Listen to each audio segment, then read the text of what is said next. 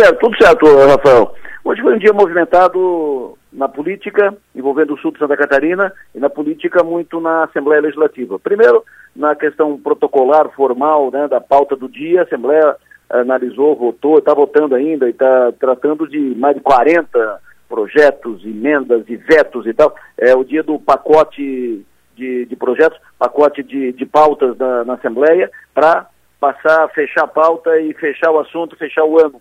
Então é sempre o último dia de serviço, né? É, o último dia de sessão ordinária da Assembleia é sempre assim. Além disso, articulação intensa nos bastidores. Resultado do que foi anunciado ontem. Ontem o PL, depois de reunião com o senador Jorginho Melo, governador eleito, anunciou apoio à candidatura do José Milton Schaeffer como candidato à presidência da Assembleia, José Milton, deputado aqui do Sul de Santa Catarina, ex-prefeito Sombrio. Hoje, falando aqui na São Maior, o deputado Ivan Nats, líder do PL, partido Jorginho Melo, na Assembleia, disse que Zé Milton já tem 23 votos, maioria, e que chegará a 30. Durante o dia as coisas uh, mandaram diferente.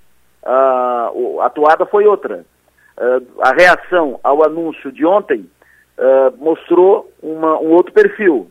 Blocos foram montados, blocos que não estão comprometidos, envolvidos, não estão nesta, nesta operação a favor do, do José Milton. Por exemplo, foi formado um bloco com PSD, PTB, União Brasil, deputados desses três partidos. Esse bloco representa sete votos. Esse bloco junto tem sete votos. Aí foi formado um outro bloco com PT, PDT, PSOL. São seis deputados, são seis votos na, na Assembleia. Foi formado um outro grupo, um outro bloco com MDB, PSDB. Juntos eles são oito de, deputados. Então, se somar os oito, com mais os quatro da 12, com mais os do, os do uh, eh, PSDB, União Brasil e PTB, uh, eh, que são sete, e aí você vai somando com os outros deputados que não estão envolvidos nessa operação, nessa conta dá 21 votos. 21 votos uh, tira a maioria do Zé Milton. Se tem 21 votos de um lado, o Zé Milton do outro lado poderá fazer no máximo 19. Se isso for batido martelo, a operação com o Zé Milton faz buraco no casco do navio.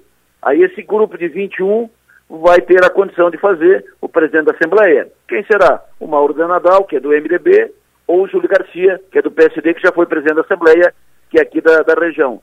Então, o, o, o movimento de ontem, feito pelo senador Jorginho Melo, governador eleito, e pela bancada do PL, que uh, alavancou a candidatura do Zé Milton, Schaeffer, pode acabar sendo um tiro no pé, porque pode ter despertado, pode ter empurrado todo, todos os outros deputados, os outros partidos, todos por uma, por uma posição uh, que faz maioria e que pode uh, derrotar o Zé Milton, pode fazer naufragar o projeto do Zé Milton e pode eleger outro deputado como presidente da, da Assembleia. Esta é uma circunstância nova, circunstância de hoje, é uma reação ao movimento de ontem. Uh, tem ainda, nós estamos iniciando dezembro, uh, estamos, indo pro, pro meio de, de, estamos no meio de dezembro, né? Então nós temos pelo menos mais 45 dias uh, de espaço para articulações, composições, porque a eleição da mesa diretora da Assembleia é no dia 1 de fevereiro. Mas, repito, consolidado esse quadro, ou seja, estes blocos que não estão matriculados na operação a favor do Zé Milton Schaeffer, se esses blocos fizerem 21 votos, a candidatura do Zé Milton naufraga e aí há um outro quadro a ser trabalhado para a eleição da mesa diretora da Assembleia Legislativa. Isso é informação nova, informação de hoje, informação de agora à tarde. BR 285. Conversei hoje à tarde com a deputada Giovânia de Sá. Ela se envolveu diretamente no assunto, ela conversou com o coordenador da bancada parlamentar, o deputado Cid Matos, solicitou reunião com, com ele, uh, e com ele uh, solicitaram a reunião, fizeram a reunião com o relator do, do orçamento, uh, conversaram entre os deputados de Santa Catarina e decidiram encaminhar o seguinte, em contrapartida ao corte dos 31 milhões do orçamento federal para esse ano em 2022, e desses 31, 8 milhões cortados da BR-285, os deputados federais de Santa Catarina pleiteiam agora a aprovação de uma emenda coletiva da bancada catarinense junto à Comissão de Orçamento, uma emenda coletiva de 100 milhões para que sejam encaminhadas eh, ações em ser liberados recursos para ações emergenciais, que as obras que estão encaminhadas não parem. Uma parte disso para a BR-285 aqui no sul catarinense. Esse movimento foi feito agora à tarde. É, vão, é importante aguardar o desdobramento disso. Hoje, amanhã, estão trabalhando para isso. Por enquanto, não há nenhuma garantia que vai ter dinheiro suficiente para tocar a obra no final desse ano e, principalmente, iniciar a obra no início do ano que vem. Se não faltar dinheiro, a obra termina no primeiro semestre de 2023, a obra na 285, BR 285, Serra da Rocinha, Timbé do Sul. Mas, nesse momento, não tem dinheiro garantido para tocar a obra em 2023, não tem dinheiro no orçamento da União. E ainda cortaram um pouco do que estava programado para esse ano de 2022. O que tinha para esse ano, tocava a obra e, so, e, tinha, e sobraria um pouco para o ano que vem. Mas se cortou do, desse ano, pode faltar, deve faltar para o ano que vem.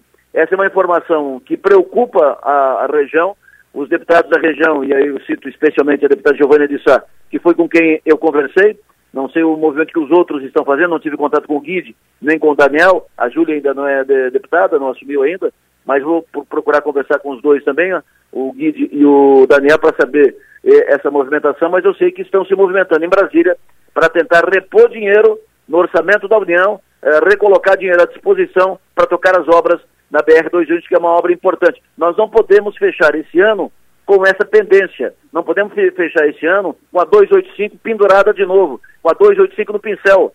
Nós passamos muito tempo com isso. Essa aula já era para ter terminado lá em 2020 e até agora não, não, terminou. E não se sabe agora, tem, se nada mudar do que está do, do quadro de hoje, nós vamos fechar o ano e começar 2023 com essa obra sem garantia de recurso para sua conclusão, para sua continuidade. Nós não merecemos isso. Esse não é o presente de Natal que a região sul merece. Eu volto para hora amanhã às sete da manhã tratando de tudo isso e muito mais. Bom dia, bom, bom dia nada, bom, bom fim de tarde e boa noite, bom descanso a todos.